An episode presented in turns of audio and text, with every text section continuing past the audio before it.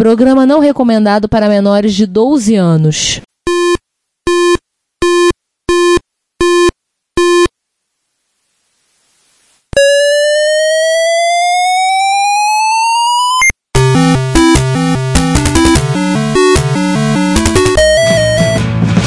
We bought it to help with your homework.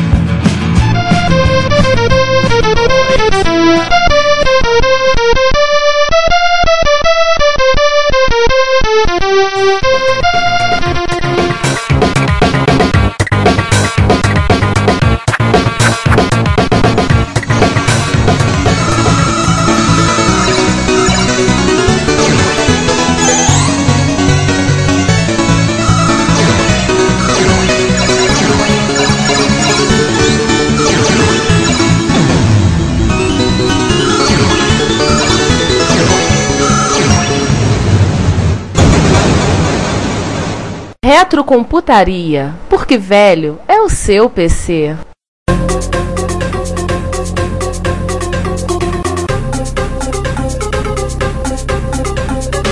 E já que a gente falou da Intuition, né, que a, é- seria a toolkit da GAN, e obviamente É, seria, seria- A Intuition seria Win32. Seria É. a versão. A DLL Win32 do Windows seria a Intuition. escrita pelo Robert J. Mica- Michael. Esse cara é sinistro. Esse O cara cara, criou a Bounce Ball, né? é, pra quem não sabe, ele é o cara que fez a Bounce Ball, Sim, esse Talvez cara é um dos demos mais copiados de todos os tempos. claro. Eu- eu- Antes de mais nada, o primeiro demo de todos os tempos. o primeiro demo. O objetivo dessa bola não era ser o logo da. Não, não, não. Mas Não, acabou não. O virando. primeiro, o primeiro é. demo de todos os tempos, pelo que me conta, foi um Lúcifer.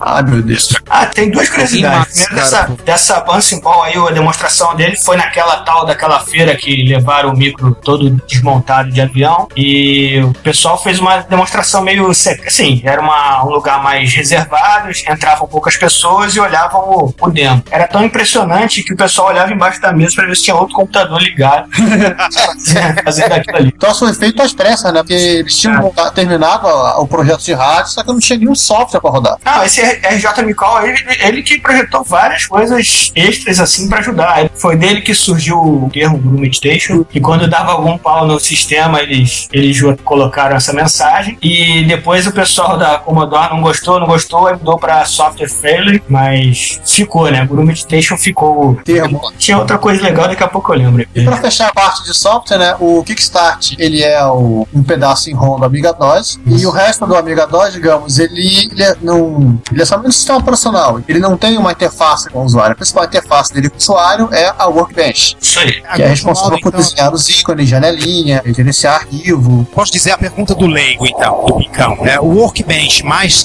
Kickstart igual a Amiga DOS? Seria algo do tipo, o próprio Amiga DOS tem até uma, uma linha de comando, né? Seria como o- Sim. o Linux em si e o Workbench ou X. Algumas coisas né? Ou na. então, pra quem não entende, MS-DOS Windows. Isso. Algumas- O Amiga OS seria o DOS e o Workbench seria o Windows. A diferença é que o Workbench funciona. É, Exatamente. é diferente. E é multitarefa de verdade. O Amiga DOS Linux, o Kickstart seria o Serdorex e o Workbench seria o Gnome. Não, Workbench é o ambiente operacional. Isso aí. É H, é H. É a HI como um todo. E a principal, no final, a principal interface com o usuário, né? Isso aí. Apesar dele ter uma CLI específica que você pode rodar programas como se fosse um DOS, um Isso aí, CPM. uma shellzinha, né? Isso aí, aquele. Ah, gente, falamos de muita teoria. Vamos falar de modelo de computador agora que o povo gosta. Ixi, rapaz. Com certeza. Vamos falar do mais popular, o que muita gente teve aqui no Brasil. Ou o mais conhecido, né? Vai lá. Amiga 500, lançado em 1987, OCS, e foi até 1991. Ele teve várias revisões, ele teve vários submodelos. Ele vinha originalmente com 512K de memória, ou seja, já o dobro do, do Amiga 1000. Porém, a gabinete dele, ele era muito do estilo de um outro micro da Commodore, o Commodore 128. Ou do concorrente, o Atari ST. Exatamente. Inclusive, o design da fonte é idêntico. Acho que a Commodore deve ter até hoje esses caixotes de, de fonte lá pedido.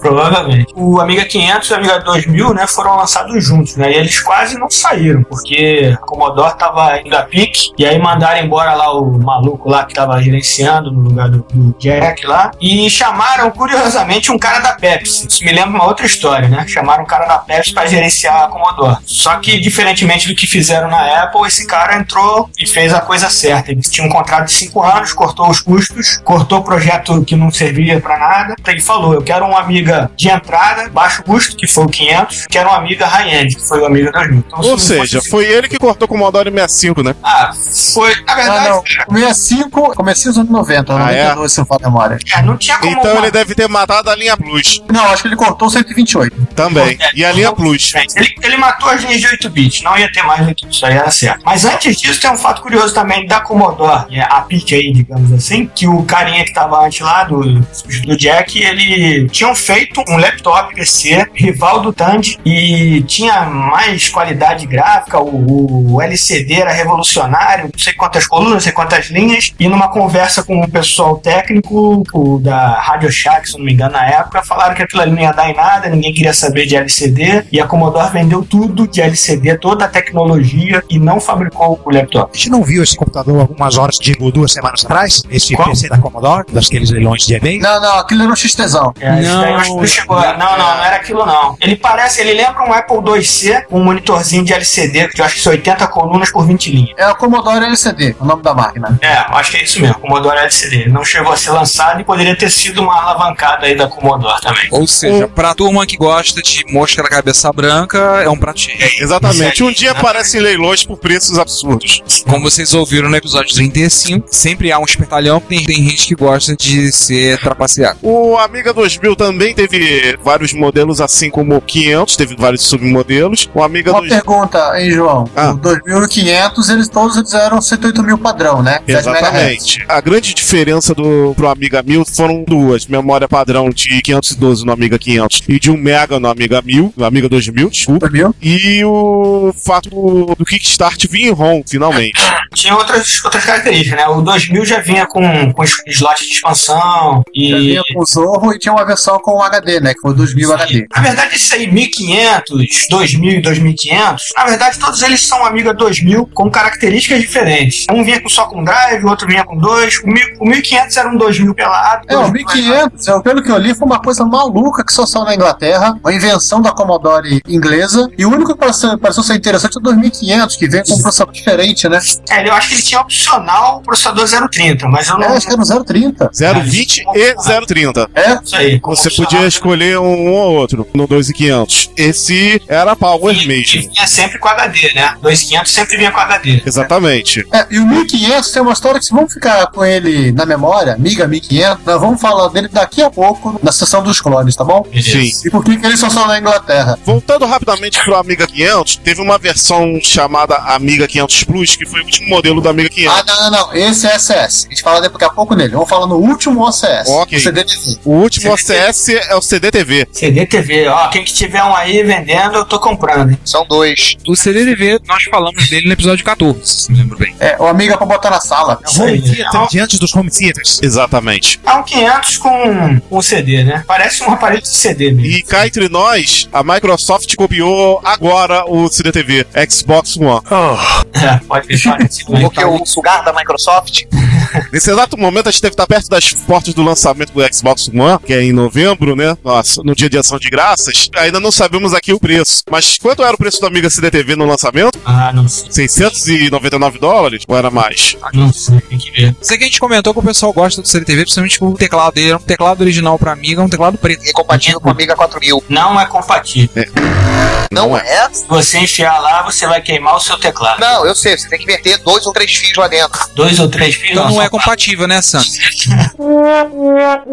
Você tem que inverter dois, três fios, não é compatível. pô. Exatamente. Tem que meio usar um adaptador. São, é, na verdade, dá pra não precisar usar o adaptador. Você abre o teclado e inverte o. São quatro fios. Pra quem quiser fazer em casa, atenção pessoal, a culpa não é minha se queimar. Inverte fio um e- Falando sério, você falou que é compatível. não, não é compatível. Tem que inverter o fio 1 e 4 e o fio 2 e 3. Crianças não tem isso em casa, nós somos profissionais treinados. Façam isso com o seu responsável do lado. Senhores, Viu, Sander? Faça com o seu responsável do lado. Só mais um detalhezinho aí do Amiga CDTV e do Amiga 500. O Amiga CDTV era um Amiga 500 com CD, né? Isso aí era fato. E o pessoal usou muito essa combinação em fliperama, né? O Amiga 500 um leitor de CD pra rodar aquele. Como é que é o nome daquele jogo? Mac. MacDoctor McCree. Isso, isso aí. É, que inclusive boa, da lista de MSX achou uma placa dessa no Espírito Santo. É, Do Mad Dog? Yes. mas não, isso aí. é. Uma Oitava. placa, botar uma placa dessas, uma amiga ali dentro. Aí, gente, foi vendido na Inglaterra por 499 libras. Eu não achei o preço nos Estados Unidos. Então deve ser mais ou menos 600 dólares. que Eu É. falei que a libra vale mais que o dólar. Ah, A, a Libra são 3 reais, mais ou menos. Isso. Três Vale mais que ouro. 3,5, é, 3,5. né? vale, é. mais, vale mais do que dinheiro, né? É. O ouro tá Eu chutei 699, devia ser 599. Em Mas aí resumo, agora, cem- o grande- uns 600 grande- dólares. O grande legal do CDTV é que ele tinha a cara de um videocassete Betamax da época, né? É, mas era, era Ele bonito. lembra bicho. mais é. um. Era bonito. Era não, é bonito até É hoje. Eu diria que ele lembra mais um LD player, né? Eu também concordo. É, pode Lembra crer, mais um também, LD Player. Um LD player, verdade, A óbvio. grande verdade é se botar esse troço numa, num balcão de casa Bahia, ninguém vai se tocar que é um computador. É Não, não, vai verdade. comprar É. como um videocassete. Se sumiu o teclado, porque ele também vinha com controle remoto que tinha uma trackball pra substituir o mouse. Não, mas ele também vinha com o mouse. Ele tinha o mousezinho preto dele. É, depois saiu tudo pra ele, cara. Tinha até acelerador. Naquele controle remoto, que eu, se, eu, que, se eu me lembro bem, não é trackball não que ele tinha. Não, ele não era Ele, na trackball. verdade, era um joystick. Era o joystick, isso aí. Vende hoje, até hoje, zerinho lá na Amiga Kids. Nossa. É. Aí. Pô, Aí, gente, sensacional. detalhe agora. Agora vamos começar na, na derrocada da Commodore, né? Vamos falar do- dos modelos SS. Porque eles acho que eles acharam que todo mundo ia querer comprar Amiga porque a Amiga era Amiga, né? É. SS e É. o Amiga 3000, lançado em 1990. A Amiga 3000, pra mim, é um dos mais bonitos que tem. E Sim. era um dos mais poderosos, cara. Concordo. O Amiga 3000, é, Lembra me corrija se pouco eu que tiver errado, Rit, mas foi, foi uma máquina pra bater de frente com o Mac, né? Sim, sim, ele lembrava, inclusive, um pouco do Mac. É Lembrava 030, os, né? lembrava os L6. Na época que os Macs separaram o gabinete e Isso aí. Como eu já comentei, ele vinha com a chavinha atrás pra, com a saída VGA, né? Já vinha com um escandobler embutido ali. Isso era sensacional, cara. É, Hoje inclusive, eles usavam o 68030, se não falha a memória, né? Isso. Sim. E chegou a, a- a ser lançado duas variantes. Primeira variante é o Amiga 3000T. Esse, desculpa, gente, eu não achei foto. Foi o primeiro. É. Nossa, a torre gigante. E uma coisa assim maluca, né, acho que, que corrobora com a, é o X, aquele a um que. teoria, é, a teoria do Richard que a, a Commodore achava que o pessoal ia comprar Amiga, só que ele era Amiga, né? O 3000X. Vinha com Unix e System V. Um É, ele tiro, vinha com um chip, né? Ele rodava em Unix também, além do Workbench, Amiga DOS. um tiro no pé. É, Então, e aí, peraí. Não sei, eu acho, eu acho, eu vou discordar nesse ponto. Eu acho que, na verdade, o tiro no pé foi não ter é, investido, talvez, no X. Porque se sabe hoje, O Unix acabou sendo o futuro, cara. Não adianta. o negócio não é esse. quer dizer, Primeiro, era uma época em que ainda, ainda tínhamos as workstations dominantes da Terra. E as workstations, uma coisa que definia, talvez, a, a workstation clássica era ter um 68 mil. Eu digo tiro no pé porque não, não, era, não era o momento pra isso, cara. Não, É peraí. Peraí, o Giovanni Giovanni- citou dois modelos apenas. São- então, na verdade, Giovanni, são quatro modelos. Uhum. Porque teve o Amiga 3000 comum, teve o Amiga 3000, esse maluco, o X, esse ma- essa variante, o X, teve o Amiga 3000 Torre, T, o A3000E. Então são três. Não, Caraca. era uma variante chamada Amiga 3000 Plus. Não, isso eu não lembro, não. Vinha com chipset ADA. Não, Não, Sandra, não, você isso está não. viajando. você está viajando. Amiga 3000 Plus não existe. Isso aí não tem, não, cara. Tá aqui, cara, tô vendo na Wikipedia aqui. Wikipedia é fo- é fonte fidedigna onde, carapalho? Pode ir em qualquer site da Só protótipo. Amiga aí. O- Só existia um protótipo. Então não conta. É Mas, assim, mais assim, boataria, né? É retroboataria. você sabe qual o principal, é o único não, problema não, peraí. 3000? Assim, Só mas pra- voltando- determine sua, sua, sua teoria. Assim, que aquela coisa, você pega, por exemplo, o Big Book e a família Hardware, eu não sei se lembra, mano, mas, mas faz todo sentido de que a Sun teria se aproximado da Commodore pra fazer um rebadge do 3000X como uma estação de entrada. Então, Hum, Porque aquele negócio, se você tem um hardware do tamanho de um bolso de um workstation, suficientemente barato, e que, o- que o cara ainda pode utilizar pra rodar os jogos dele, fazendo lá o, o, boot- o botão direito, tinha tudo pra ser um grande sucesso. Ju- justamente que ia trazer um público, um- não tinha de repente um dinheiro pra comprar uma maçã, que era muito cara, workstation é um troço muito caro, e passava dos 5 mil dólares fácil. você conseguir comprar o 3000 a um preço muito mais baixo. Eu acho que nesse ponto sim. Eu acho que houve mais uma das bobeadas clássicas da, da Commodore. Eu acho que talvez foi isso, de não ter explorado o X nesse ponto de vender como uma workstation barata, inclusive para que, sim, eventualmente, esse público gráfico tal que acabou mix de workstation para o Amiga poder entrar dentro dele. Né? De repente, as empresas que tinham workstation para fazer gráficos de alta avançados, etc, etc, a Commodore poderia entrar nesse mercado. Eu acho que nesse ponto a Commodore bobeou muito de não ter investido mais no 3000X como uma maneira barata de, em 1990, 91, de você entrar no, no mundo Unix. E na época, realmente, pô,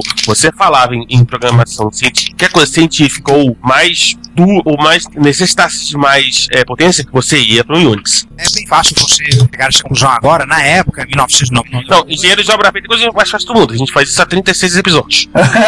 Naquela época, 1990, da década de 90, isso era tido aí como uma coisa assim, ah, acadêmica, científica, de nicho, mas nunca imaginava que ia ganhar o mainstream como acabou ganhando, né? Tanto do, do lado do Linux quanto do lado da Apple. É, não era uma coisa que se Era pensava. golpe. Aliás, só pra terminar essa coisa aqui, cê- valeria a pena a gente dar uma pesquisada pra ver qual era o preço de uma workstation na época e quanto a Commodore cobrava pra esse 3000X, né? Eu tinha isso aqui em algum lugar, cara. Eu lembro de ter visto isso durante a pesquisa, eu vi que ele- o Tá 3000X era absurdamente mais caro que o Sun. Pô, Aí não dá, né? não, mas peraí, peraí, peraí, peraí, peraí, peraí, peraí. O 3000X ainda mantinha contra compatibilidade com o Workbench, correto? Não, ele era mais caro. Não, olha só, ele mantinha a compatibilidade. Quando você tinha uma máquina que ela era mais polimórfica. Tinha. Você A uni- a utilizava única ela diferença como dos dois Você utilizava ela como amiga e podia utilizar ela como Unix. Então você, na verdade, tinha dois A única computadores. diferença dos dois era o fato de que um vinha com o Amiga Unix, outro vinha com, o- só com o o Não, Workbench. vinha com 68, vinha com o MMU, vinha com o processador e vinha com o DSP. Vinha com a FPU, vinha Que era o É, que ele Sim. precisava pra rodar Unix, né? né? Isso aí. E então ele era, era uma ma- máquina mais polimórfica, né? Você podia É, mesmo utilizar ela assim, em dois. né,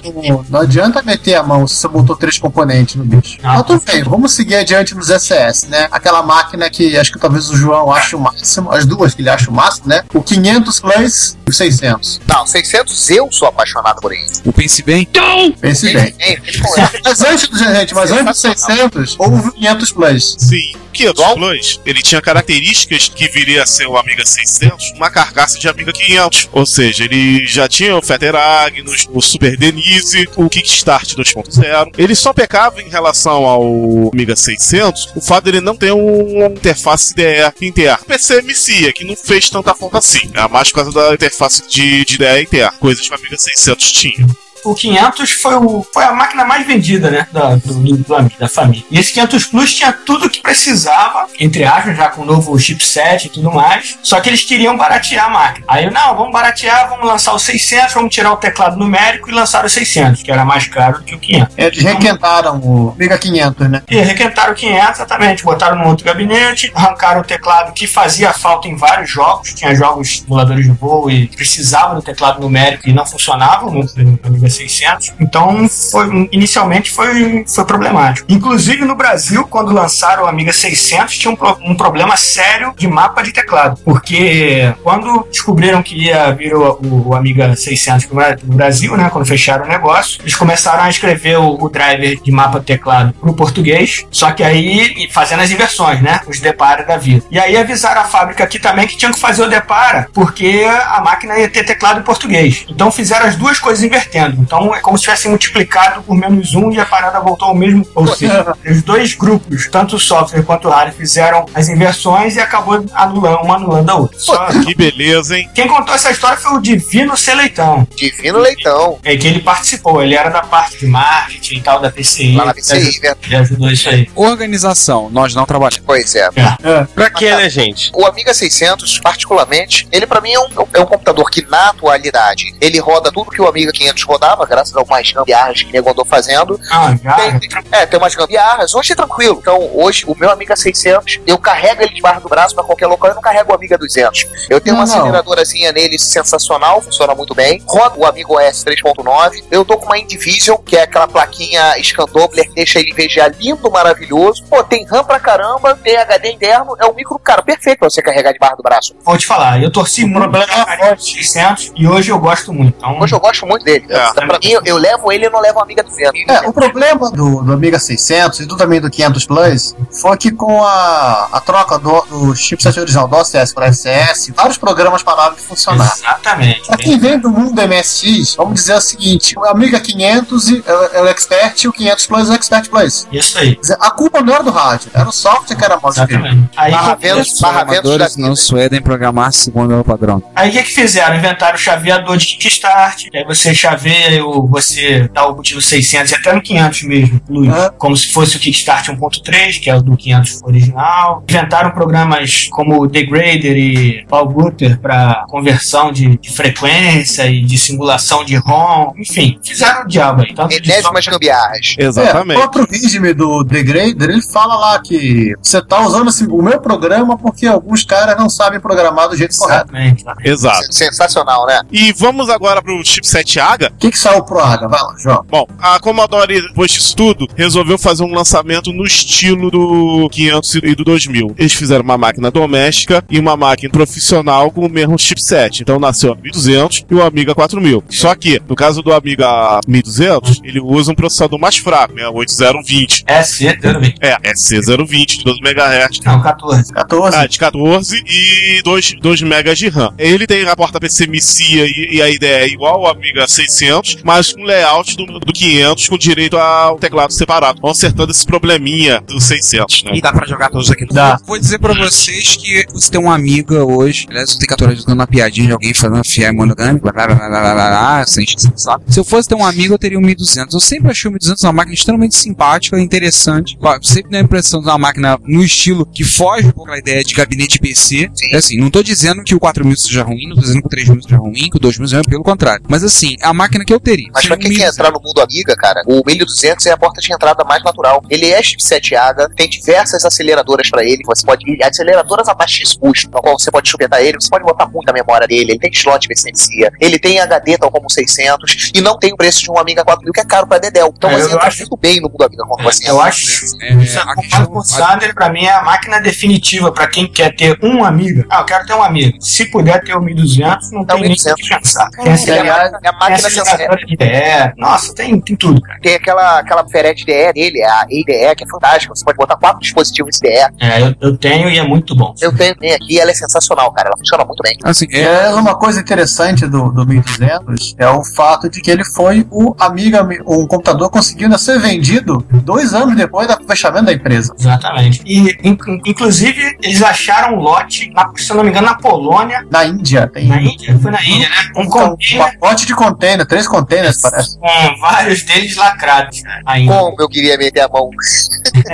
o que que foi feito desses três contêineres? Tem um cara vendendo. É, já vendeu tudo já. É? Nossa, isso é Ah, rápido. Merda. estética totalmente a, a parte de bicão que não sabe nada. Eu tô olhando aqui pro gabinete do, do Amiga 3000. Ele não tem, eh, não tem jeitão assim de, de micro japonês, daqueles PCs da NEC. Eu Sinto. Tem jeitão de FM tal. Parece, parece. É, lembra um pouco. Assim. Estão correndo o risco de parecer um, um herege. Eu olho pro 3000 e eu vejo uma workstation da HP. Também parece, cara. Bom, já que a gente tá falando de um eu livro tenho- que parece eu mais tenho- profissional, É, 4000. o Super Amiga, É, eu acho que é o seguinte: no 4000 a Commodore mandou embora todos os designers e comprou na China o gabinete. No mesmo local Sim. que fabricava um PCXT. Pois mas é. se por um lado ele, ele não é uma amiga mais bonito, por outro lado ele é uma amiga mais poderoso. E muita beleza interior. Exatamente. É uma Quem fala no isso é interior, decorador. Uma vez no interior, beleza. O Amiga 4000 era a Power Base. Ele tinha um processador 030, de 8 FPU MHz, e MMU. 25 e o 040 também, né? FPU e MMU. Com 040, 25 MHz também. 25 MHz para bater de Mas frente com os muito Macs da bom. época. Mas era bem mais rápido. E tinha versões com 2 e 4 MB de, de fato. E também com, um, isso. com HDs. Ah, aliás, é só pra falar, tanto os 600 quanto 1200 tinham versões 100 com HD. E no caso do Amiga 4000, todos eles tinham um HD. Ideia, né? Ideia. É, E diferença Então, assim, uma- é base- é, eu- só para comentar, né, o 1200 a porta IDE é de 44 pinos, né, seria HD de notebook de 2,5 e o 4000 não, é um HD normal, né, 3,5 legal. Pô, Só uma correção, João. Ele vem com 2 megas de RAM. acessível para a faixa RAM até 16 megas com slot SIMs lá dentro. Os Amigas não conseguem passar de 2 chips, 2 megas de chip RAM. Como o próprio Hit citou, o Amiga 4000 até tinha via Jamba uma função que não funcionava lá implementada para tentar expandir a 8 megas, mas foi uma coisa implementada e nunca funcionou. Hum, Tava previsto no projeto, mas nunca levaram adiante. Isso aí, então ele vem sempre com 2 megas de chip RAM, expansível até 16 megas com chip Na placa, né? Na placa. Na na placa. Isso aí. Uma característica interessante do 4000 que eu acho que vale a pena nota, ser comentada. né? O, o processador fica numa placa filha. A qualquer momento você podia sacar aquela placa e colocar uma outra placa mais rápida. O que tinha Então, até com a 68060, né? 60, exatamente. Tem gente rodando aí com 100 MHz de overclock numa 060. Tem placa PowerPC para ele. Tem placa PowerPC também para o 1200. A E outra Blizzard coisa, E elas vêm com dois processadores, né? Vem com, por exemplo, 1200 você tem, vem com 040 e um, e um PowerPC de 166 MHz, ou pode vir com 060 e um PowerPC de 250 MHz. caramba. E É a verdade. 4000 e o 4000 é a mesma coisa. E, E existe- nessas e, na placas verdade existiram duas placas PPC, né? Que foi a Bevision. Não, não, Bevision era a plaquinha de de vídeo é outra coisa. pra, pra PPC, é verdade. Isso. Essa placa ainda aí do 4000, que vem, seja ela qual for a aceleradora, normalmente ela vem ainda com uma controladora SCSI. E era até interessante, o pessoal fala, assim, Pô, mas pra que SCSI se eu, tô, eu tenho a IDE aqui? A controladora IDE do Amiga é muito fraca. Quem- Muito. é, o processador tem que cuidar dela o tempo todo. E você usando a, a controladora SCSI dessas aceleradoras, o, o sistema já ganha muito em desempenho e não é nem por causa da velocidade do HD, e sim porque o sistema fica mais liberado, fica mais livre. É, o Scans e quem cuida é um chip customizado, né? Não, é isso aí. A controladora, o Express, no caso, é uma controladora à parte mesmo. Por isso fica Ah, mais. e o 4000, assim, ele existiu na versão desktop, que parecia um PCzinho, e também na versão 4000E, que é a versão corrona dele. Ah, Essa é posterior à falência da Commodore, né? É, exatamente. Ela não é da Commodore, essa 4000 Torre, é da Amiga Technology, sei lá. Sim. Que depois deu origem, inclusive, em Torres ao a- o Amigo One, que é um show à parte. É, mas aí já é outra. ou- O- Outras né, talvez. Outras histórias. Voltando pra Deixa- Commodore, nós também t- tivemos o Amiga CD32, a versão videogame do Amiga. É. diga-se de passagem, conversamos sobre ela no episódio 14, amigos que Também. viraram videogames. Exatamente. Também está falando Não é nada. versão, hein? Tinha umas coisas maravilhosas, CD 32, de portes de jogos, que ao- na tela inicial mandava pressione Space to continue. Essa era, era, era o CGS. Esse era o CGS. O não era Amiga CD32 era um Amiga 1200 com CD numa carcaça de videogame. Isso aí. É, isso aí, exatamente isso. Mas tinha o Akiko, né? Tinha o logicamente, para controlar o CD. E ele tinha tanto acessório para ele quanto o 1200. Tem aceleradora, tem um full motion video, que é interessante, para passar vídeo a partir do CD. Dá pra botar teclado e mouse nele. Pode Teclado botar o mouse. teclado e mouse, exatamente. Existem kits que você pode transformar teu CD32 num computador desktop. Exatamente. Sim. Ele- um No 1200, no 1200, sim, bonitinho. Exatamente. Ele não, Porque ele é AGA, o CD32 é AGA. ou seja, ele não deve nada à versão. Tanto é que quando, quando você usa flop nele, ele roda os jogos do 1200. Sim. Em resumo, ele Tem, tem umas características que o pessoal talvez não se toque. Por exemplo, no, no- o pessoal, ah, pô, por que, que tem versão do jogo pro Amiga CD32 é o mesmo jogo pro Amiga 1200, AGA e tudo mais? Mas as- muitas vezes no CD32 você tinha trilha sonora diferenciada que tocava direto do CD. CD AGA. Enquanto o jogo Exatamente. estava jogando, e t- tinha também os jogos exclusivos de D32, porque usava o Akiko, né? E no caso o Exatamente. 200 não tem. Então, aquele negócio, apesar de por, por causa- por causa do problema da falência da Commodore, ele ter tido uma vida curta, eu aconselho o pessoal que coleciona de pegar um videogame desse, porque ele tem bastante potencial e ele tem muito software, já que ele é, ele é um 1200, ele tem muitos jogos do Amiga. então, isso é não mesmo. fal- você não vai ter falta de jogo pra ele. Não, inclusive tem alguns CDs com compilações de jogos. Você pega um CD, compila os jogos e você roda os jogos todos de um CD. Não precisa ficar usando disquete nem nada. Pena que do Step pra cá ele, tá, também- ele é outra máquina que se inflacionou muito do Step pra cá. Só pra de curiosidade, eu acabei de abrir o eBay pra dar uma olhada de preço. Tem um CD32 com 18 jogos, manual, dois controles, The Chaos Engine pra fechar o leilão, 24 lances, está em 525 dólares. Viu? Uau! É, complicado. Tá complicado. Ele inflacionou muito do Step pra cá. É, o último modelo, né, que acaba sendo um modelo mais útil pra quem tá afim de só querer jogar, né? E assim, com o CD32 a gente termina os, os Amigas oficiais da Commodore e os não tão oficiais. O Amiga também teve alguma, algumas maquinários, Clone. digamos, não tão oficiais assim, né? Não tão meio pirata, meio clone. Você lembra que eu ter feito um comentário sobre o Commodore e Amiga 1500, que só Sim. saiu na Inglaterra? Isso aí. Então, contemporâneo esse cara, viu uma empresa chamada Checkmate, que ela pegava um Amiga 500 convencional, desmontava, pegava essa caça, placa, colocava num gabinete desktop, pegava um drive. A- a- anexava mais um segundo drive nessa caixinha feia, desmontava o teclado e encaixotava ele num casezinho de teclado e transformava o Amiga 500 numa espécie de Amiga desktop. Ou seja, eles resolveram fazer uma versão customizada do 500. E a Commodore inglesa ficou louca com isso e resolveu pegar o 2000, colocar um segundo drive e vender também com o Amiga 1500. Ah, então tá explicado o nome de Amiga 1500. É, uma coisa completamente maluca. O 1500 é só saiu na Inglaterra, inclusive, Por causa dessa empresa. por conta dessa empresa. Aí vem aquela pergunta, mas peraí, a... o que, que a Commodore tava perdendo se ela continuava vendendo a Amiga 500 para esses caras montarem o, o casezinho deles? Boa pergunta. Aliás, a única, a única razão que eu encontrei lá foi um cara brincando, dizendo que a Commodore tinha drive demais no estoque e resolveu fazer o segundo micro.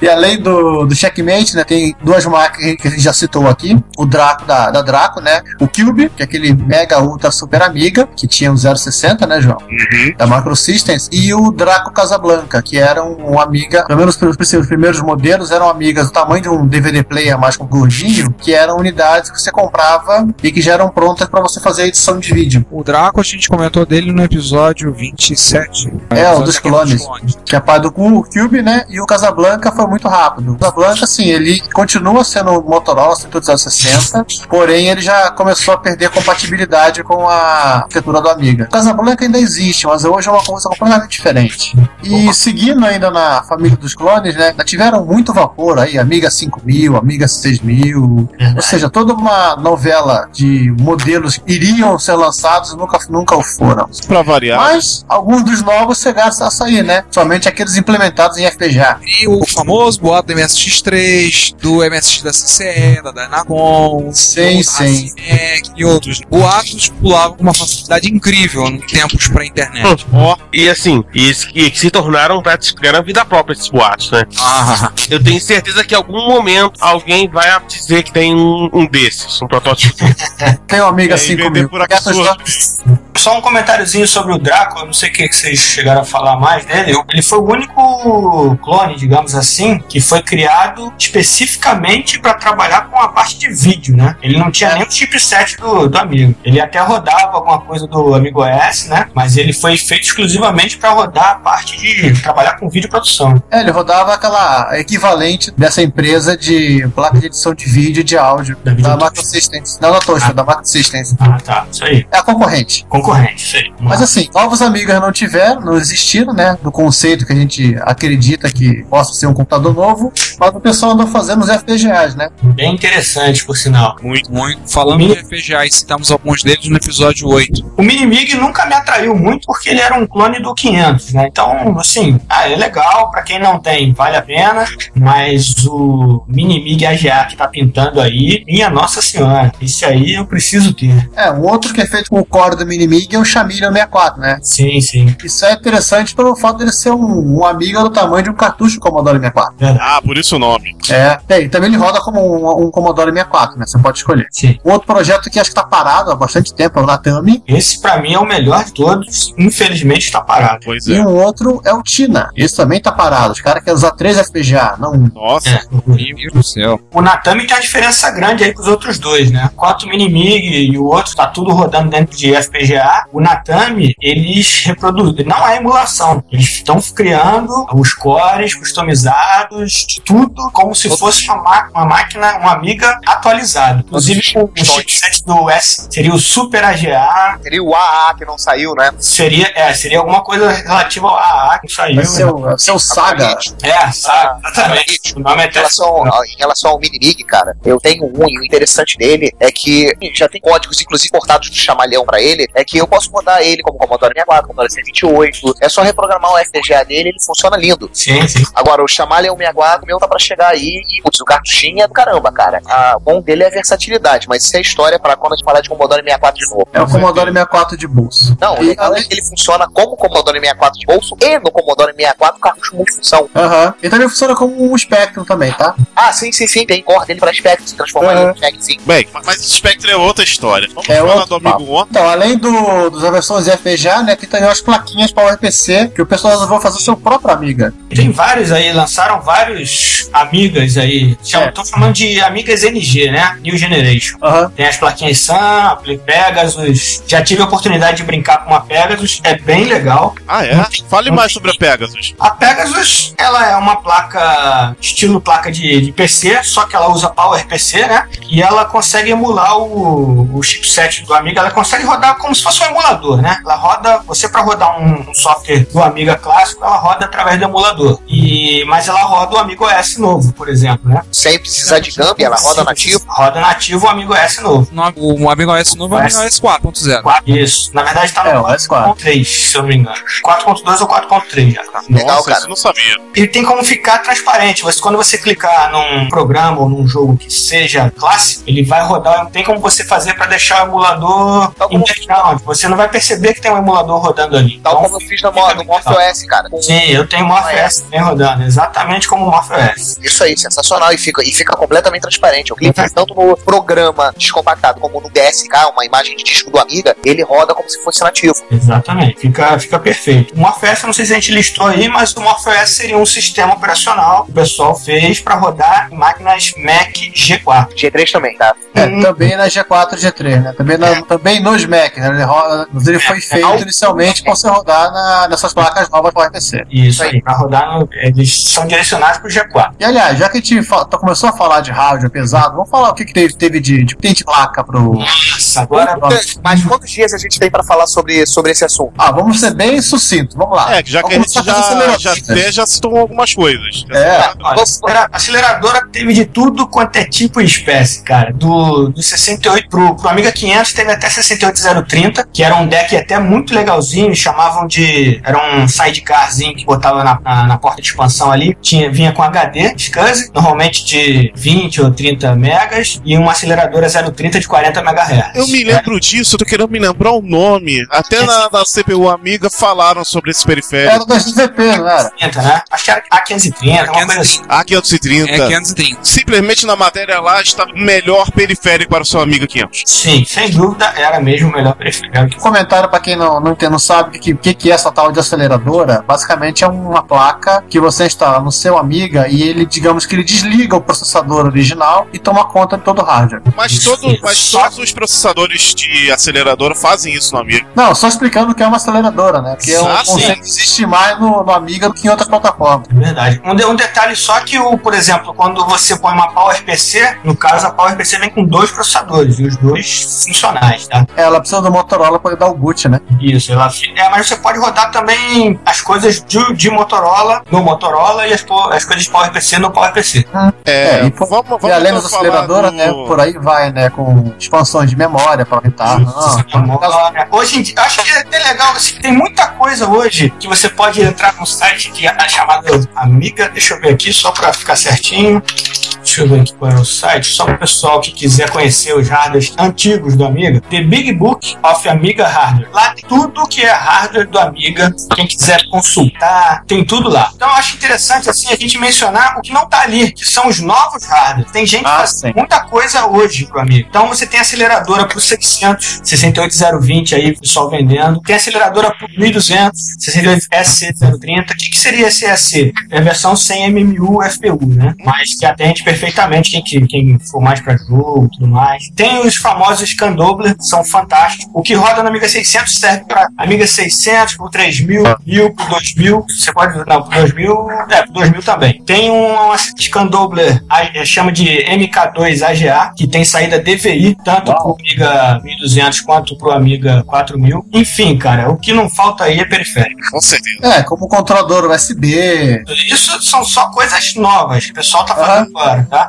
Tem controladora USB para você botar internamente no gabinete original do Amiga 1200. Exatamente. Não precisa botar em torre, não. Ela ela cabe dentro do gabinete original. Não, aí vocês têm que fazer uma, uns pequenos adaptações no gabinete, né? É, tem que ter um. Você tem que ser Dremel, corte. Exatamente. Você tem, você tem que ter uma- um nível, em comparação ao meu um nível sobre-humano de habilidade e coordenação motora, né? É, o meu na é. realidade, assim, eu o vou meu é de um contar um truque. troglodita. No, dentro do 1200, tem uma espaçozinho, dá pra ficar botando essas artes aí sem muito desespero. No caso dessa Subway aí, que é essa placa USB pro 1200, ele é conectado numa porta que a gente não falou sobre ela, que é a Clockport, Ah, é verdade, Blackout. que só tá presente no 1200. Mas tem uma plaquinha de memória pro Amiga 600, chamada A604, que te disponibiliza também uma Clockport compatível com a do 1200. Então você pode usar alguns periféricos do 1200, como essa Subway, por exemplo, no 600. Isso é muito bom. Já que a gente já falou, falou, falou de rádio, vamos falar de jogo, que acho que é o principal foco de. Pronto, agora que esse episódio não acaba hoje. Vai lá. É! Maneira. Vamos lá. O É, Amiga, ele tem infinitos jogos. Se a gente falar muita coisa que surgiu nele. E muitas celebridades que, que fazem jogo até hoje que também fizeram jogo nele. Eu posso citar assim de cara o Populous, Óculos. que é, um, que é uma de estratégia que é feita pelo um, um cara que você nunca ouviu falar, assim, pouco importante pra indústria do jogo, tal de Peter Moliné. Eu acho que é interessante falar, antes de falar do jogo, falar das produtoras. De quem foram elas, então dá uns, alguns exemplos dos títulos que elas produziram. Ah, No, no caso do Populous, tem o negócio da Lionheart. Eu acho que ela tinha outro nome na, na época do Amiga, não me lembro. Só que ele era distribuído por uma empresa também muito importante pro Amiga chamada Electronic Arts. Também Ah. ninguém conhece hoje em dia, né? Só pegando o gancho aí da Electronic Arts, ela foi uma das primeiras empresas que apostou no Amiga. Exatamente. O Deluxe Paint, que é o, pra mim é o melhor software de de edição 2D, digamos assim, de, de imagem pro Amiga, foi, foi a Electronic Arts que. E o Deluxe Mu- Music, que também eles fizeram. Ou seja, não só a Electronic Arts, não só com jogos, mas também com ferramentas. Ela contribui muito com a Amiga. O TIFF, se eu não me engano, é o formato Deluxe Paint. Foi ele que botou no mercado, né? É, e é o principal formato de, de gráfico dos jogos, né? Exatamente. É, o IFF formato, isso é uma coisa que eu lembro que você falava do amigo que eu achava muito interessante. Tinha formatos de arquivo que eram comuns, então você podia definir, se não lembro pela Commodore. Pronto, vai lá, tô falando uma coisa que eu não vou dizer, não tenho certeza se era isso. né? Eu ouvi dizer, mas eu achava interessante que era o IFF, que era o GeoTIFF, que era um formato meio que padrão. Você tinha o Wave, né, que depois acabou ficando a Microsoft acabou comercializando. Eram formatos padrão de arquivos, então todo programa tinha que salvar naquele formato. E o mod. O mod, Pra áudio. pra Ah, e do, do compactador também, do. do né, o LZH. LSH. isso, LDH. pô. Voltando para Electronic Arts, é, além de ferramentas de desenvolvimento, é, várias franquias que ela fez, como eu acabei de dizer, o Populous. Hum. Agora me fugiu de franquia da Electronic Arts. Vamos lá, vamos falar de algumas empresas, como American Laser Games, o que, que ela fez interessante? aí? Ah, uma América Laser Games é o MacDog McCree. E Eu... vários jogos, né? De, E jogos Hum. de- usavam LD. De filme que rodavam no Amiga em arcade e também no CD32, né? Ou, Desculpa, no CDTV. CDTV, isso aí. Apenas no CDTV. CD32 também, mas, mas era específico o CDTV, já que eu era o único que tinha CD embutido já desde cara.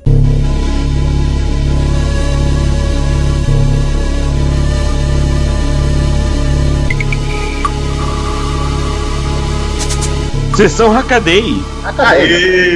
Vamos começar pela ordem, né? O Raspberry Pi aprende o teletexto. Uau! E se você não sabe o que é teletexto, por favor, Google ou, I- ou DuckDuckGo ou Yahoo, que uma conta é seu amigo. Volte a 30 anos atrás e nasça. Você liga o seu modem da Gradiente e acessa o videotexto. Isso aí. Gente, O segundo item eu acho interessantíssimo também, até porque gerou GIFs animados no Apple II. Gerou comoção, o cara desenvolveu um troço que não só gera animações no Apple II, como o cara ele fez e era literalmente o objetivo dele, tinha que caber num disquete de 5 em 4. com formatação clássica DOS 33. Então, ele queria fazer um troço que coubesse num disquete 5 em 4, 640k. E o cara fez. Sim. Fala, João, O João acho que entrou em pane. Deve estar vendo GIF de gatinho. Não, eu estou aqui. tá vendo que tá animado. Se ainda Eu não. estou aqui vendo, exatamente, vendo o GIF animado no Apple II. E é muito interessante a solução que ele criou para rodar no Apple II Plus. Gente, Apple II 48 não é k Apple de RAM, né? II. Isso. Porque qual é a graça de rodar no Apple IIe, É, o Apple II é muito mainstream, com 64k de RAM. né? Tem que ser no Apple II Plus com 1 MHz básico, pouquinha memória. Ou seja, tem que rodar no Unitron AP2. Tem que- Exato. Aí eu. Fala muito não que o Daniel vai ficar triste que ele conseguiu romper o tubo do monitor dele. O que ele fez pra isso? Falabarismo. Ele foi fazer uma manutenção no monitor porque achou que a, a imagem estava meio distorcida, foi trocar os capacitores, abriu o monitor, deixou ele meio empenado de mau mau jeito e ele simplesmente degolou a chupeta do tubo. Ui, ui. Mas degolou, quebrou tudo. Ele ouviu um estalo plec que ele virou o tubo atrás, degolou a chupeta do tubo. Ui. Pô, Sander, isso me le- me lembrou agora a história do teu pai lá, do teu irmão, do conselho da televisão preta e branca de vocês. Pai.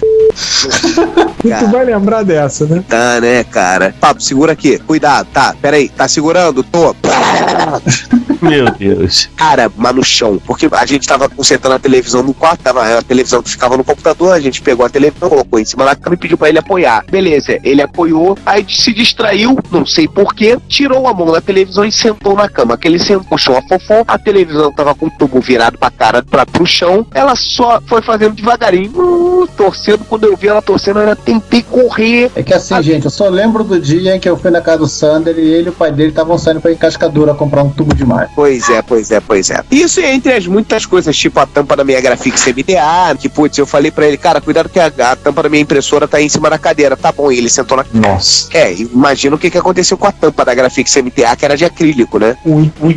Pois é, pois é, pois é. Vamos lá, continuemos. Continuando, da série Não Tinha O Que Fazer, o rapazinho resolveu trabalhar com um bando de Intel MCS-48. O Intel MCS-48 é um chip, no caso dele, de 77. Aliás, um microcontrolador. E ele resolveu programar esses carinhas de 77. Uau. Será que esse carinha é aquele que tá no, no modem do Commodore 64? Não sei, mas tudo é possível em termos de como... Tem um chip Intel muito velho tá, dentro desses bichos. Tanto que a Intel já pediu pra voltar, não usem mais isso. Naquela época, né? É. Detalhe. É, mas no mínimo eles, eles tinham estoque, tipo assim, a microdigital tinha estoque de, de Z80, né? Quando ela fez o TK3000 e precisava fazer o- os caracteres estendidos da língua portuguesa, Mas Sander, Sabe, você é, sabe é. que a microdigital tinha estoque de 80, né? Sim, claro, ela cismou que um dia ela ia fazer o MSX.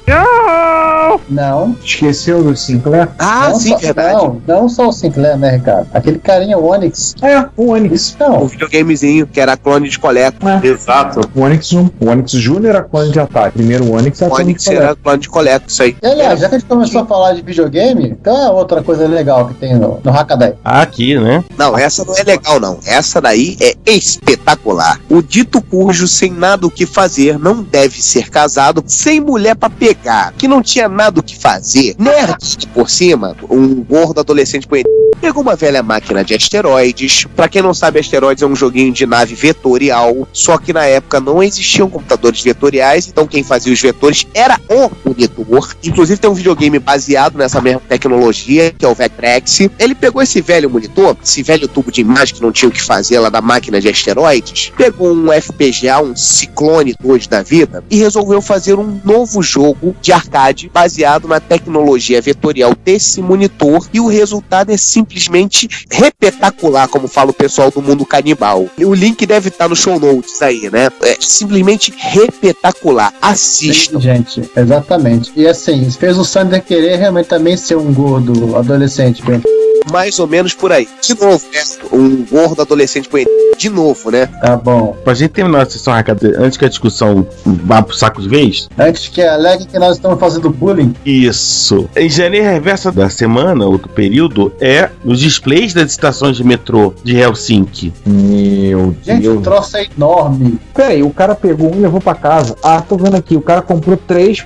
cinco euros cada. Você viu o tamanho do treco? O cara deve pedir um caminhão pra levar, né? Do Tem, que eu tem tô a vendo. foto de uma escavadeira descarregando o caminhão. É, só que acontece, o cara comprou, tipo, comprou por 5 euros e era querer muito que por 5 euros o cara comprasse junto como usar, né? É. Bem que a gente era o André Tavares da Finlândia, por isso. Então, Não, deve ser amigo do Nirique. Né? Não, pelos 5 euros.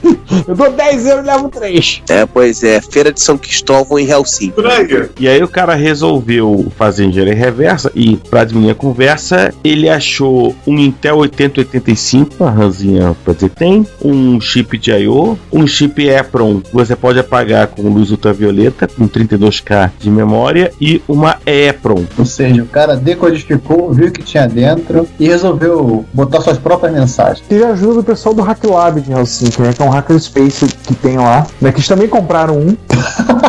Aproveitar, né? Já que tá barato. Também promoção, né? Tá barato pra caramba, né? É, é coisa que todo mundo precisa ter em casa. Eles A vão preço de colocar. esfirra Na... lá, né? É, eles vão colocar na porta do banheiro. Não entre, Este banheiro está ocupado. não entre, estou cagando. E como é na Finlândia, tem que aparecer aí mensagem em finlandês é. e sueco. Ixi. Simplesmente não entende nenhum dos dois, né? E em inglês para aparecer no Hackaday. Bom, acabou a cadeia, né? E acabamos na cadeia. Agora vamos pros parça. Hoje em dia tudo parça, né? Acabou, mano. Universidade. Tudo parça. Vamos pros parça. Vamos pros truta, né? Tru- é, os truta. Primeiro parça, Popolon Y2K. O cara que foi nas passeatas da Vila Paulão com camisa da computaria. Hum. Sim. Não é pelos 20 centavos, é pelos 20 micros clássicos. Não é pelos 20 centavos, é pelo direito de comprar na frente do André, do Yahoo Options. Difícil, hein? A gente falou que a gente ia fazer um cartaz pro André, né? André, sai do Shopping Mall Japão e vem pra rua. Mas ele pode fazer isso, ele traz o tablet. Esse que é o problema, né? É, mano, tá aquela ruim aí. Mas dando continuidade, a nossa salada. Vamos lá, saiu o MS Networking. E pra quem não tá sabendo o que, que é isso, porque não leu no Reto Computaria Play, né, sabe? Pois é. Do que se trata MS Networking? MSX Networking se trata. Deixa eu ver. Networking e MSX. Não, É, de você não tá network. numa entrevista de emprego. MSX. Ah, não tô. pô. Conta Cara, aí, César. eu já tava com o link Porra. aqui. Já tava com o link aberto aqui, é, pô. Vai lá. Porra, Tá, Sander. Porra, Sander.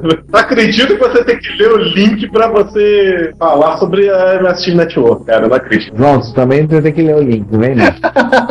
O Popolon tá aí apoiando, tá ajudando. É parte, é parte de software, né? Sim. O Luiz Luca, que tá desenvolvendo uma placa de rede para MS. Sim. um pouco mais evoluída que a Opsonet, né? Porque a dele utiliza um chip mais moderno, tem pilha TCP embutida, blá, blá, blá, blá. É, o trabalho do Populão está sendo pegar, e uma das coisas que ele quer fazer é pegar a UNAPI, que é a API desenvolvida pelo homem que faz ver da vitória para tudo, Ernesto Soriano, pegar aquela API dele e portar para a placa do Luiz Luca. Que aí com isso, os softwares desenvolvidos para serem usados na Obsonet funcionarão na placa desenvolvida pelo Luiz. Ele tem uma Obsonet montada pela Tecnobytes, assim como eu também tenho, mas ele, ele também comprou essa a primeira leva das placas do Luiz e tá fazendo algumas coisas. Tá produzindo agora para essa placa agora conhecida como Optonet. Tá fazendo algumas experiências aí. Aliás, tem rolado muita coisa na lista de MSX, eu tenho então falado muito, muita experiência interessante com essa placa. Desde servidor de chat, o nosso amigo Emiliano Fraga, nosso ouvinte, um abraço, Emil. Tá com um projeto para fazer um, um Repositório de softwares. para aproveitar um repositório de softwares que um outro amigo nosso, Luciano Menezes, fez para fazer uma maneira de carregar ROMs via rede, pra você puxar a ROM pela rede de um servidor na internet, puxar e carregar na MSX. Olha, gente, MSX na nuvem. É. E não é que levaram ele pro céu, não. Não, cara. MSX na nuvem não é transporte aéreo de pacote. Então o Popolon está escrevendo sobre isso, está desenvolvendo. Tem dois artigos dele até o momento, acho que falando sobre o MSX Networking. Ele tem investido um bocado de tempo em desenvolvimento nessa parte de eh, escrever software, que tem sido uma das maiores deficiências de qualquer projeto. Hoje em dia, no termo do MSX, é que tem uma gente muito boa metendo a mão em hardware, mas tem pouca gente para escrever. Mas ele coloca no segundo artigo, a gente faz referência a lembrar do clássico do Monkey Boy, né? Developers, developers, developers, developers. Developers, developers, developers, developers, developers, developers. Pois é. Ah, então Vamos É, falar não. aqui da salada de frutas retrocomputacional, um texto. Inclusive, falando de frutas que, que escreve esse blog. Ô, ô, desculpa, cara, é fruta não, é o Mauro Xavier. Não, mal chegar aquele gato dos GIFs animados. É mais ou menos por aí. Que não deixa de ser fruta também, mas. Mas enfim, é um texto bem interessante, tem uma Uma boa dose de humor. quantidade infindável. Com uma comparação em cada com- linha de computadores e uma fruta específica. Agora MSX e é a cereja foi curioso. Eu tive que rir aqui. curioso botou o Amstrad CPC como Amora, né? Não, e detalhe, esse- ele pegou um GT, né? Uma coisa curiosa que ele botou o Amstrad CPC como Amora, Amora é o Raspberry, o Raspberry Pi, que é um, um projeto em inglês, e o, o Amstrad CPC também é inglês. Duvido que não tenha sido intencional. Ou até pela cor e aparência, né? Agora TRS-80 como melancia. Tá aí, pendura um TS-80 no pescoço e sai pra rua. Né? É, pois é, não, ele chamou o P- PCXT, esse bagulho de uva, né? É uma uva. Isso tem que ser chamado de melancia, né? É, isso sim. Ou de chuchu. Não, na realidade, eu entendi a metáfora, porque ele, ele falou que o PC acabou embriagando todo mundo com vinho.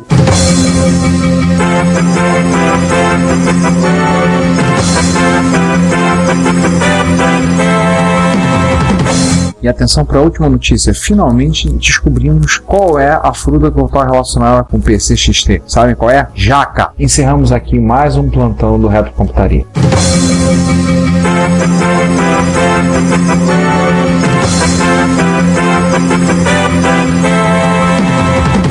Nossa, vamos passar pro próximo. Vamos. É. Que, aliás, nessa aí eu, eu conclamo o nosso especialista sobre o Quimera, sobre o Quasimodo dos computadores. MC1000, a saga continua! Olha, tem novidade, de hoje inclusive. Olha aí. Tava conversando com o Emerson. A ideia que ele teve foi bem parecida com a ideia que eu tive também. Tava olhando o resultado do, do Retro Benchmark do Zia para dar uma olhada aonde eu começaria a trabalhar. E o que aconteceu? O, o Emerson ele resolveu vasculhar, a- porque o chinês maluco que fez o MC1000, né? Ele não inventou o Basic do nada, deve ter pego de alguém. Então eles estavam testando com trechos do código em assembly, e ele já, já comentou, para tentar encontrar. E adivinha só a surpresa dele? Ele achou um código que você não é igual, e de- parecido, né? Código é idêntico. O que muda são os labels do assembly. No Basic do. Qual o nome do meu lá? É o reto. HC Basic. É o HC Basic do, do HC Cé- César. O Cacete 5 e o Cacete 7, da Robotron. É, da Robotron. Ela é meio oriental. da Alemanha Oriental. Meu Deus. Gente, tá lá idêntico, o mesmo código. Caraca, é idêntico mesmo, cara. Mas eu vou contar um segredo pra vocês. Só quer dizer que o Basic do MC1000 é primo desse cara. Eu tava conversando com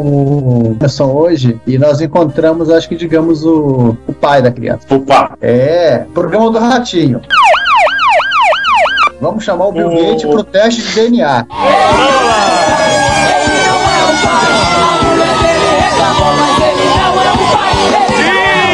É assim, gente, vamos chamar o Bill Gates pro teste do DNA, porque ele é pai da criança. É o Altair Basic versão 4. Hum.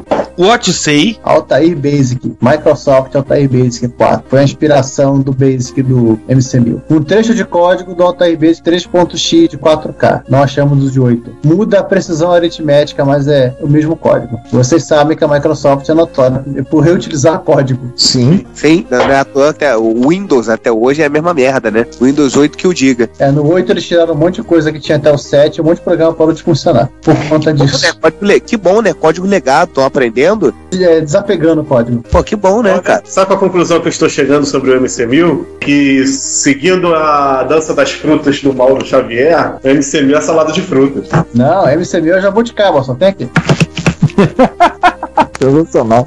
Podia ser o tamarindo, né? É, Tamarindo tem na Índia. Mas assim. É verdade, tá mais pra jabuticaba. Ou sapoti, que parece uma coisa e tem gosto de outra. A marula, que parece fruta, mas se você comer ela no calor e já quase fermentando, vira álcool e te deixa bêbado, tu não sabe pra onde tu vai. Curioso isso do, do MC1000, hein? Vou te contar. É, esse assunto ele começa com o Emerson procurando, porque ele, se ele tava meio de saco cheio, já que ele tá comentando o Basic, a listagem do Basic em Assembler, ele tava meio de saco cheio de ficar inventando label pro có- código. Então ele queria achar al- alguém que tivesse. Então ele achou que o. Ele descobriu que o, o, o Altair Basic já tinha o comando SR, é uma sintaxe do MSX, só que não tem o DFSR, que é a parte mais divertida, tem que botar no POC, e acabou achando o HC Basic, da simpática Alemanha Oriental, que deve ter utilizado, deve ter utilizado o mesmo Basic do, do Altair, os caras mexeram lá. Ou seja, tudo farinha do mesmo saco. Ou seja, Bill Gates, esse filho é teu também, vamos querer pensar. Boa. Cara, o que que não é bizarro no MC1000? Bom, apesar que uma coisa que a gente andou percebendo é que essa configuração do MC1000 é mais comum do que a gente imaginava. O 847, sim, para o projeto de, de rádio, é uma coisa maravilhosa. que O cara somente mapeia a, a memória de vídeo no 847 ele faz o resto. Você não precisa ter circuito de desenhar a tela. No caso do MC1000, é sério, o, o 847 e os 80 a gente nem, nem, nem sabe o que não tá fazendo.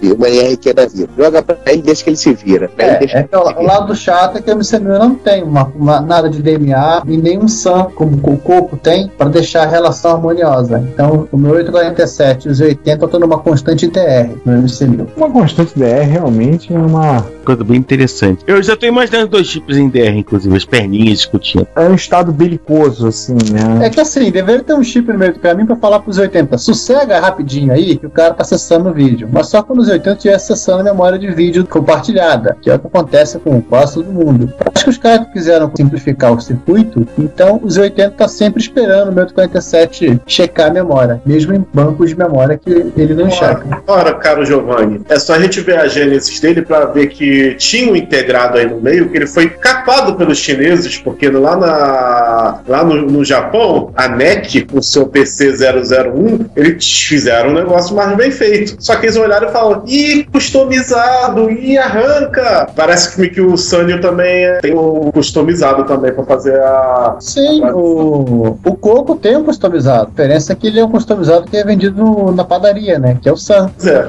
Coisa que o, no caso do Neck Track, né? Ou Neck PC 6001, era um customizado feito pela própria Neck. A Sanyo, quando fez uma máquina similar, fez também uma solução própria. Elas são máquinas similares, mas não são compatíveis. E Mas pelo só- visto a Samsung foi no embalo o, Sa- da Sanyo. Não, da Samsung tem mais coisa. Tem o meu 847P, tem uma ROM pro Rangu e tem Aliás, outras maluquices. Mas aí que tá. É o 6847P do, dos japoneses. Então, é o P. O P ele permite que você. O Proce 47 comum também permite que você plugue uma ROM externa. Mas o pessoal preferiu fazer com o P. Aliás, nessa, nessa brincadeira de discussão de quem acessa a RAM primeiro e tudo mais, o único campeão mesmo é não tem jeito, temos que tirar o chapéu, é o Commodore 64. O 6510, o 6502 com porta de I/O dele, e o VIC-2, os bichos estão literalmente nada sincronizado. Quando um acessa a RAM, o outro tá processando, e quando um tá processando, o outro acessa a RAM. Eles nunca se batem. É atirador de faca.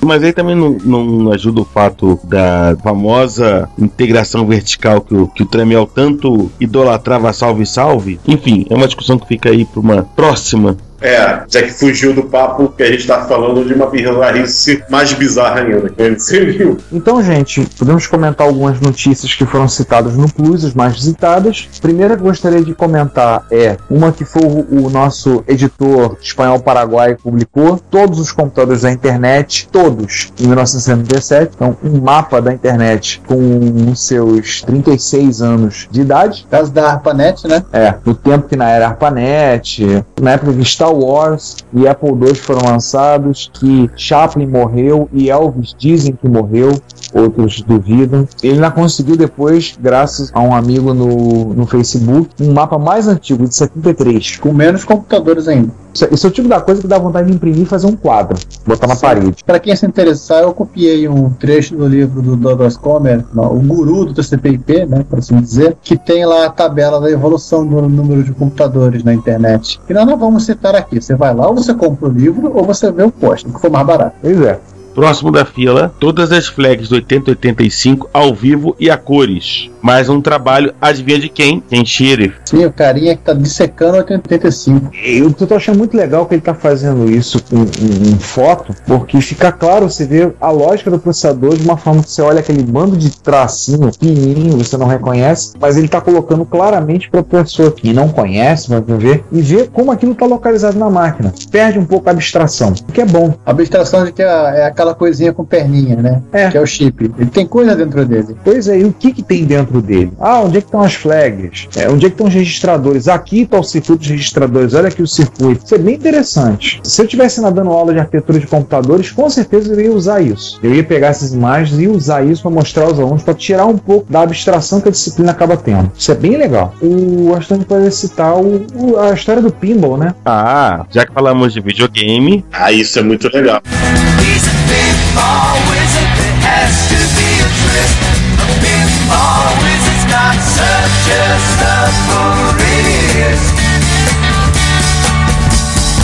Eu só queria ler a frase do Juan comentando, né? Que o nosso editor colocou. Dessa vez vou deitar a prosa a cargo do perfeitamente cromulento Marcos Garrett. Estou ocupado demais regurgitando o espectro decomposto da luz visível. pra, pra quem não entendeu o formalismo, ele tá vomitando um arco-íris. Sim. Inclusive tá a figurinha lá. Um grupo do Chile, um grupo de eh, pessoas assim, loucas que nem a gente, então refizeram uma parte toda de um pinball eletromecânico e botaram todo o controle sendo feito por um Atari 800XL. Que tem tudo que é esquina por lá. O Atari 800XL é extremamente popular no Chile. O grupo de usuários de MSX que tinha lá tinha, fal- me falaram, aqui é muito comum Atari 800XL e Commodore 64. É, vendeu mais que empanada quente lá. Um trabalho de refazer toda a lógica, fizeram em um ano de trabalho, um ano quebrando a cabeça pra fazer, mas refizeram às vezes da placa original daquele pinball que não existe mais. Porque Refizeram tudo e recolocaram, colocaram todas as luzes, solenoides, bancas, molas, parafusos, etc, etc e adaptaram duas fontes para que pudessem ser usadas. E mais uma vez, relembrando, sendo controlado por um Atari 800XL. É, O bus do Atari controla tudo. Ah, um parênteses pra falar de, de videogame, já que a gente falou de pinball, uma coisinha rápida. Dia 14 de setembro, o Rio Pinball Clube, que fica no bairro de Ramos, no Rio de Janeiro, vai estar fazendo um, um evento aberto. Não é Olaria? É Ramos, Olaria, não sei, pra mim é Ramos. Na Tá fronteira. É na fronteira. Vão estar fazendo um evento aberto, vai começar às 2 da tarde, vai até às 7 da noite, com entrada antecipada de 25 reais no dia de 30 reais pra jogar pinball a tarde toda. Até cair a unha. Até cair os dedos da mão. Até Até, precisar cai a jogar- unha, porque aí você tá começando a sujar a máquina e tem que dar espaço pra outro sujar. Até jogar com os cotovelos. Gente, eu acho que. Eu acho não, eu tenho certeza que a gente tem a obrigação de, de tentar ir lá. Obrigação de tentar ir, eu vou comprar meu ingresso, pô. Eu Vou, eu vou jogar bo- vou jogar pinball, rolar bolinha, velho. Velho, vou lá rolar Ai, bolinha. Então fechou. Pô, tipo, depois vamos combinar sobre isso, mas eu tô afim, eu tô afinzando de ir. E a- eu falei com a Cláudia, ela ficou interessada em. Ela tem, tem videogame também? Tem, ah, que tem máquina de fliperama? Eu acho que tem algum. E é. tem- as que tiverem lá devem ser do início da década de 80, são clássicas. Tipo, Gálaga. Aí a gente vai Tem que citar, né? Aí a gente vai ter que comprovar se o Galaga realmente foi o Galaga de arcade ou o Galaga do MSX lá no filme dos Vingadores, né? É, pelo, pelo que o pessoal falou, realmente foi o do MSX. É, há uma longa discussão na lista do MSX a respeito dessa história e tá com bastante proveito, né? O Apesar que eu, que eu ainda acho que foi, um- foi, foi uma coincidência. Uma feliz coincidência, mas foi. Ô, Gente, esse é o, é o maior segredo da Shield é que o Caixano construiu a, a espaçonave. Foi o Caixano tá que fez o, o, o Helicarrier, né? Foi. Isso explica os sumiços dele. Hum. A Shield tá devendo a ele, né? Ele tá sempre endividado, coitado. Não, eu acho que ele que tá devendo pra Shield. Mais uma notícia. Plantão médico. Um Datapec 2CE no CTI. Exatamente. Nossa, o diário de bordo do Lisias. Né? Junto com o Fábio Belavenuto, outro bravo desbravador na retrocomputação nacional, na sua inquebrantável missão de servir e salvar vidas, tiveram acesso a um Datapec 2CE, que é um clone nacional de Apple IIe. Caixa de XT. Jesus amado, que eu não, não conheço. Raríssimo. É tão raro que o próprio Lisias não sabe qual foi a empresa que fez, se é Datapack o nome da empresa. A É sugestão, né? Não, cara, na boa, raros são os meus MSX. Isso aí é mosca da cabeça branca com penteado Rastafari. Quem é que tem o Datapec enterrado no quintal? Não, não era o Datapec, é um microengenho. Ah, é quase igual. Então, eles consertaram a máquina, botaram, cons- conseguiram rodar o Pro 2, rodar um, um jogo. Cobriu o defeito, que era o mais complicado. Sim, botaram um 65602 no lugar do 6502A, conseguiram rodar o Pro 2, rodar o Death Sword, um jogo moderno do 2E, demonstrou que o problema era a retenção na RAM mesmo, quando se religa a máquina, e aí ainda rodaram algumas coisas, fizeram algumas mais algumas coisinhas lá, então vocês podem dar uma olhada no post, bem interessante, é ver o que eles comentaram sobre o processo. Sim. Tem Já foto. que eles já, já que estavam mexendo na máquina, eles aproveitaram e tunaram a máquina. Ah, já É, o principal, tem vídeo, tem foto, tem bloopers também. Tem um momento de erro de gravação do Lisias. é sério. Ele postou isso. Então tá salvo aí um raríssimo clone nacional de Apple IIe. Agora, inspirado pelo momento do nosso episódio, um Amiga 1200 na versão Hot Rod.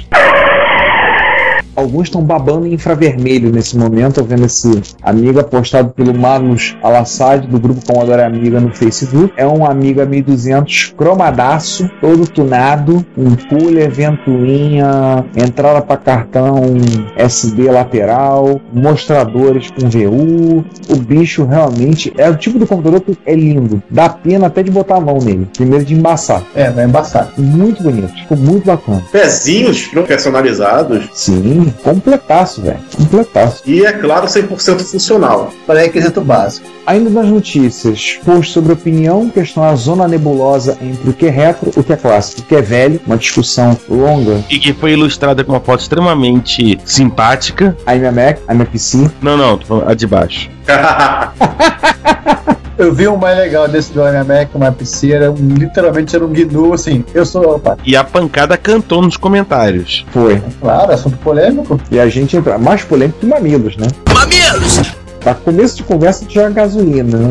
No mínimo. Reacendeu até discussões antigas entre PCzistas e mequistas. Enfim, eu não tô com briga, mas eu acho que o assim, se o Juan queria criar Cisane, ele conseguiu. É, né? Se esse espanhol resolveu, queria arrumar a briga, arrumar a discussão, ele arrumou. Aí tem muita gente opinando, gente dizendo que dá tudo certo, gente concordando, gente dizendo que, que não, é legal, não é. Felizmente ninguém até agora.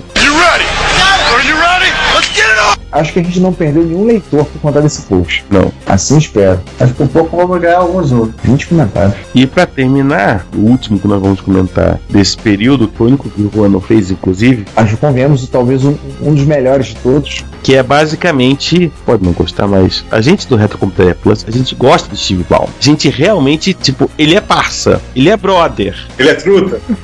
ele é truta nosso. Tamo junto, igual o comercial da Tamo junto! Igual o comercial da Fiat. Ele tá na broderagem. Ele tá na broderagem, tamo junto. É o Steve Brother. Na sexta-feira, 23 de agosto, que ele anunciou que vai se aposentar, a gente fez uma homenagem assim, assim, uma homenagem muito bonita.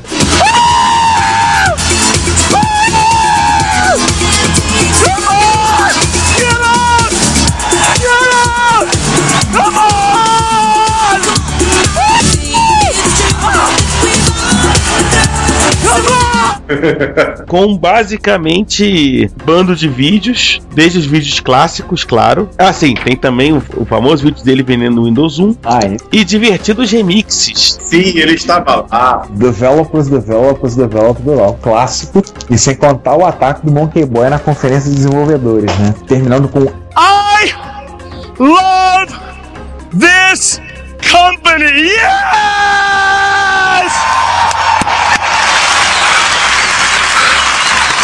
E o Márcio postou uma foto e eu resolvi postar uma também, que não deu tempo de colocar no post, mas foi nos comentários. Steve Ballmer curtiu nosso post, inclusive. E aí nós batizamos como Steve Ballmer Appreciation Society, que de novo, é truta, é mano, é parça. Afinal das contas, como você mesmo disse, né, os senhores da, atual, da atualidade são todos uns chatos de galocha. Gente, pelo amor de Deus. Ó, gente, essa imagem dele todo suado aqui, assim, se eu tivesse 10 anos de idade, eu teria pesadelos com isso. o Steve Ballmer iria me pegar. Você achou que ele é o vilão do Batman? ele é o próprio vilão do Batman, são developers. Eu acho que ele é quase um Lex Luthor. acho que ele é vilão super-homem. Né? Só porque ele é careca? Não, não, Né, ele combina com o tipo de vilão que o Batman enfrenta. Ou, ou esse tipo, com capanga, né? Ou sozinho, aí seria um vilão de Homem-Aranha. Enfim, acabou, né? Acabou, né? Se você quer enviar um comentário crítico, construtivo, elogio ou colaborar com as erratas deste episódio, não hesite. Faça. Você pode falar conosco através do Twitter, no usuário arroba retrocomputaria, pelo e-mail retrocomputaria.gmail.com ou colocando comentários no post desse episódio em www.retrocomputaria.com.br. Lembre-se sempre do que dizemos. Seu comentário é o nosso salário. Muito obrigado e nos vemos no próximo podcast.